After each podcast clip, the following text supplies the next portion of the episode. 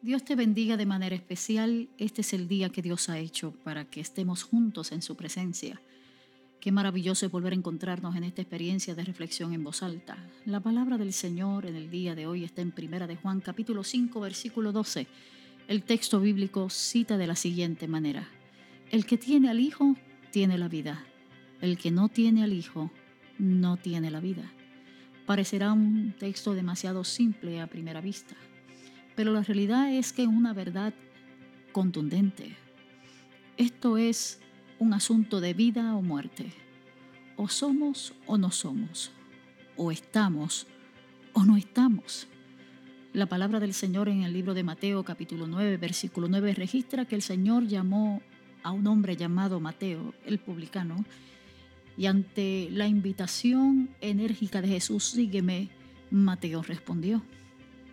Es maravilloso cuando nos encontramos con este tipo de reto personal, porque de lo que se trata es que puedas reconocer a Jesús en tu vida como Señor y Salvador y estés dispuesto a renunciar a todo por ganarlo todo. La Biblia dice en el libro de Juan capítulo 3 que Nicodemo se acerca al Señor buscando también respuesta para sus preguntas. La Biblia dice que vino de noche y le dice al Señor, sabemos que has venido de Dios como maestro, porque nadie hace las cosas que tú haces si Dios no está con él.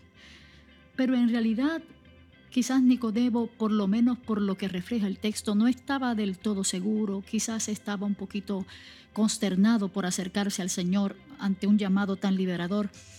Pero Jesús de Nazaret lo confronta con su propia realidad y le dice, es necesario que nazcas de nuevo es importante que entiendas que necesitas no necesariamente una religión, sino establecer una relación con el Dios que te creó.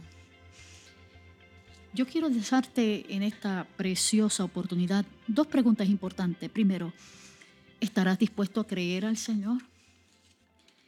¿Estarás dispuesto a aceptar su verdad como tuya, absolutamente como tuya? ¿Estarás dispuesto a obedecerle. Yo creo que en el tiempo de hoy estamos muy acostumbrados a un cristianismo que gira en torno al cuidado de nosotros mismos. Pero el mensaje central del cristianismo, del Evangelio, es renunciar a nosotros mismos. Y yo creo que en el día de hoy el Señor te está diciendo, renuncia, renuncia quizás a lo más que amas, renuncia a tanto esfuerzo que en realidad no tendrá un resultado de crecimiento y entendimiento para ti. Y abraza al Señor.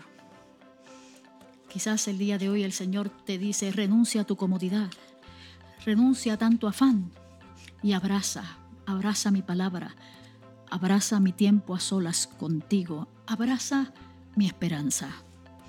Que así nos ayude el Señor.